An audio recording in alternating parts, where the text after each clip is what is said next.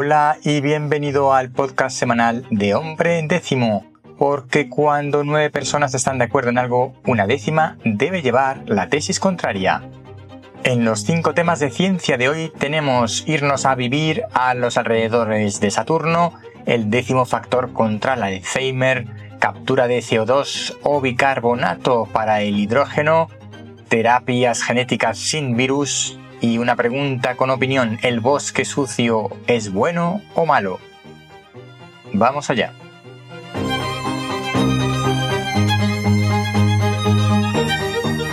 Espacio, una luna de Saturno habitable, nos vamos de paseo.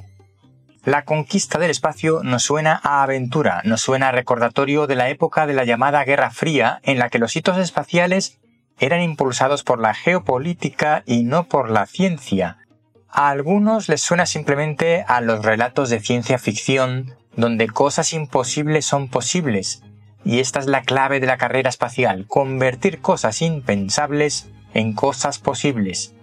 Hoy en día la carrera espacial parece impulsada por intereses económicos, turismo o contratos de las agencias espaciales o de lanzamiento de satélites. Son las cuestiones que parecen motivar la capacidad por salir de la Tierra. Excepto para Elon Musk, cuya motivación es vivir fuera de la Tierra, tal como dijo Stephen Hawking, que es la única manera de que la humanidad perviva. Pero tranquilo que no voy a hablarte de Elon, que genera amor y odio a partes iguales. Traigo una noticia sobre la posible vida fuera de la Tierra. Por el momento, no de la nuestra, pero sí de posibilidades de encontrar vida fuera de nuestro planeta que en el fondo es el principio para ser capaces de encontrar un lugar donde vivir en el espacio. O tal vez tendremos que vivir en estaciones espaciales como en algunos de esos relatos de ciencia ficción como el que tengo en un cajón. Perdón, eso va en otro lado, no es el para aquí. El caso es que se ha encontrado fósforo en una luna de Saturno. Dicho así, parece una tontería, pero en realidad es muy importante porque es uno de los elementos que se considera fundamental para poder habitar un planeta en este caso una luna. Si Titán es la luna de Saturno más prometedora y que más historias ha inducido en nuestra imaginación sobre vivir fuera de la Tierra, ha sido en otra de las lunas de Saturno, esta vez en Cédalo, en la que se ha encontrado fósforo. Por el momento, y aunque hay otros posibles planetas en los que hipotéticamente podrían darse las condiciones para vivir, gana Saturno, o mejor dicho, sus lunas por características, capacidad de conocer su composición y circunstancias y por cercanía, pues son nuestro primer objetivo para llevar a la humanidad allí fuera, aunque hablemos mucho de Marte. Queda bastante aún, pero estoy con Hawking. O salimos o saldremos, ya me entiendes.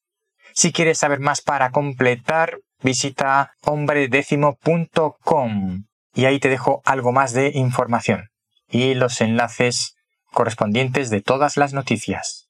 La segunda noticia de hoy es el décimo factor contra el Alzheimer. Hace un año se publicó un estudio que vinculaba los trastornos intestinales con enfermedades como el Alzheimer.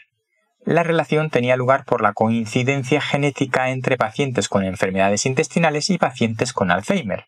Habida cuenta de la implicación de la microbiota con las enfermedades intestinales, pues la microbiota aparece en el rabillo del ojo de los científicos en el momento en que se vinculan estas dos cuestiones, además obviamente de las consideraciones relacionadas con predisposiciones genéticas. Un año después, se confirma en otro estudio esta relación directa entre microbiota y Alzheimer. Para nuestra fortuna, cada vez tendremos más noticias de este tipo y lo que es más importante, llegará un momento en que podamos mitigar el décimo factor de la aparición del Alzheimer.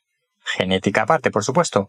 En este caso, la microbiota, que sería ese décimo factor de riesgo modificable relacionado con la aparición de la enfermedad. Los factores de riesgo modificables son diabetes, hipertensión arterial, obesidad, tabaquismo, sedentarismo, depresión, inactividad cognitiva, hipoacusia y aislamiento social. Si te interesa el tema de la microbiota y hasta ahora no lo habías descubierto, hoy te traigo otro libro, Microbiota, los microbios de tu organismo. La referencia la tienes como siempre en la noticia y en hombredécimo.com barra libros. Si aún tienes dudas sobre la relación de la microbiota y la salud, te dejo también otro estudio enlazado sobre la calidad de la dieta, la microbiota y la salud. Y ojo que entramos en temas de dieta. El campo de la nutrición es delicado, hará falta mucha didáctica para separar la superchería de la ciencia. La tercera noticia sobre hidrógeno, captura de CO2, eficiencia en la producción de hidrógeno, o usamos bicarbonato para guardar almacenar el hidrógeno fabricado. Es curioso cómo desde fuera parece que cada país o región tiene una tendencia en relación con la búsqueda de la sostenibilidad energética. Esto es evidente cuando hay países que destierran la energía nuclear y otros que plantean la construcción de nuevas centrales. Pero hay otras noticias no tan evidentes que al menos aparentemente parecen indicar distintas estrategias al respecto de la sostenibilidad energética. En Reino Unido, por ejemplo, parecen empeñados en capturar el CO2 y luego hacer algo con él, transformarlo en biocombustibles o en un subproducto para la industria. En concreto, en la Universidad de Surrey, en Reino Unido, están probando a llevar a cabo reacciones químicas del CO2, pasando por el metano, convertirlo en hidrógeno. Yo no llego a entender la utilidad de ese procedimiento, pero su meta es la descarbonización para el año 2050, como en toda Europa, y para ellos uno de los caminos es la captura del CO2. Digo que no confío mucho yo en esta estrategia de la captura de CO2 porque ya hace muchos años, casi diría décadas, que se está intentando capturar el CO2 de manera natural o artificial, en particular de manera natural para fabricar o eh, cultivar, perdón, algas o incluso bacterias que sirvan en última instancia para la fabricación de biocombustibles. Y estas tecnologías que sí se han probado a escala de laboratorio no han acabado llegando a la escala industrial, probablemente por motivos tanto funcionales como económicos.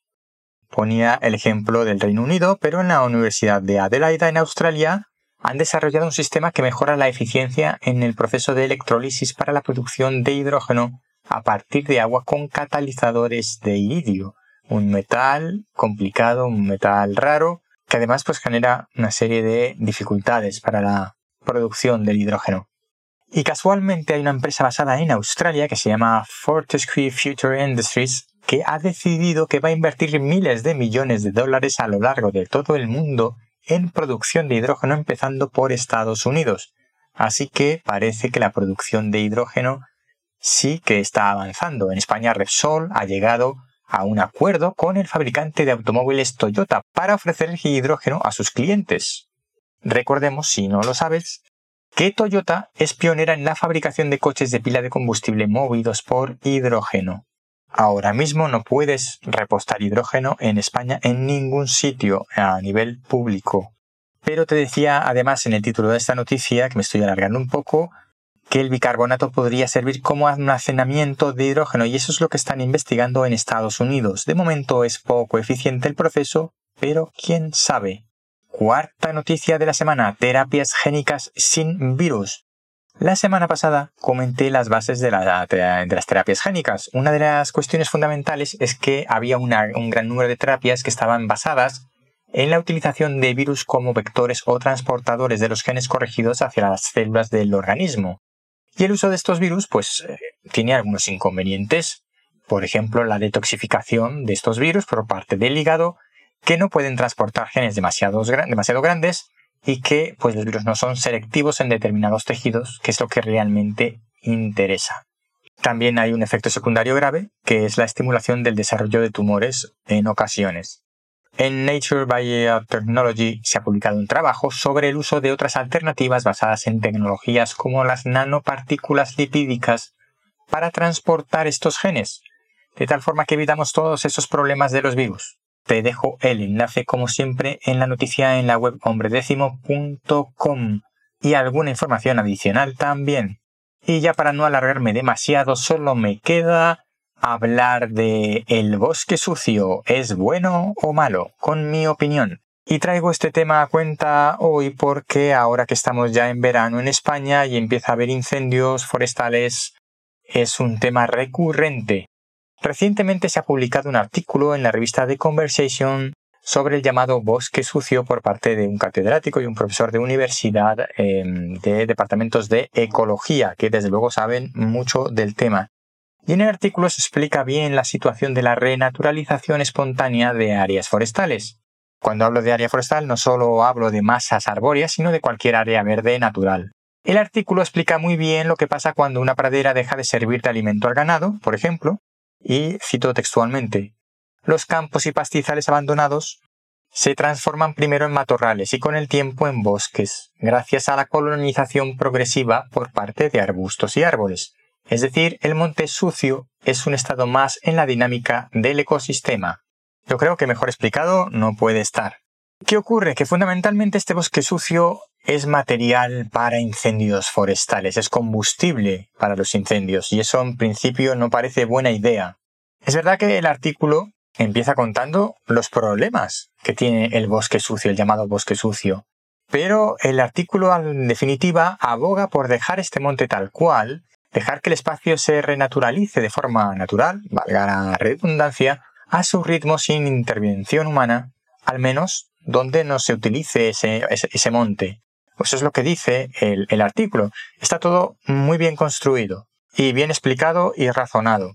Pero yo tengo un pero aquí y es la paradoja de esa afirmación porque si tiene lugar una renaturalización espontánea de una determinada área es porque no se utiliza. Luego en el fondo lo que se está diciendo es que no hay que intervenir en ningún proceso de renaturalización del monte. Pero es que los incendios forestales son un problema muy grave hoy en día. Y lo son porque afectan a poblaciones, en primer lugar, porque devastan enormes áreas verdes de matorral, bosque bajo o bosque consolidado. Los perjuicios de los incendios son mayores que los beneficios. Y no estoy loco ni digo ninguna locura al afirmar que los incendios forestales tienen sus beneficios, pero los pequeños incendios forestales limitados en intensidad y extensión. Y eso no es lo que ocurre hoy en día. Está demostrado que el coste de la prevención de los incendios es mucho menor que el coste de apagarlos y de gestionar después esas áreas degradadas por los propios incendios. Porque no podemos dejar que un incendio se extienda de forma natural. Más aún cuando el 50% de los incendios forestales son provocados y un 30% son por causas de negligencia o accidente en los que intervienen las personas, es decir, el 80% de los incendios forestales no deberían producirse nunca. Para tener una visión completa de los incendios forestales y entender por qué pequeños incendios pueden ser beneficiosos y por qué los grandes incendios no lo son, recomiendo un monográfico sobre este tema que ha publicado el Colegio de Biólogos de la Comunidad de Madrid en su último número de la revista sectorial. Mi conclusión es que es bueno que dejemos a la naturaleza seguir su curso, ahí estoy de acuerdo con el catedrático y el profesor de ecología, y yo creo que eso es lo que quieren transmitir, sobre todo en etapas tempranas de evolución, de pasto matorral, pero no podemos dejar el monte sucio tal cual. Creo que es una visión demasiado idílica de la naturaleza, y debemos intervenir para prevenir los incendios forestales. Desde luego, esta intervención debe ser una intervención con eh, peso ecológico, pero no podemos dejar que se quemen grandes superficies y que haya una gran cantidad de monte listo para arder sin parar. Esto nos puede llevar otro día a hablar de la ganadería extensiva, porque tiene mucho que ver con los incendios forestales, pero eso será otro tema continuación del de hoy.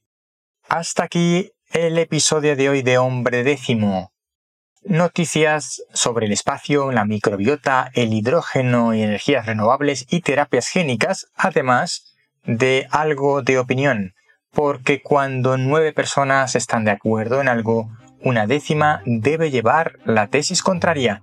Te espero en nombredécimo.com para completar toda la información que te doy en el podcast y además si te suscribes a la newsletter no te perderás nada. Nos vemos pronto.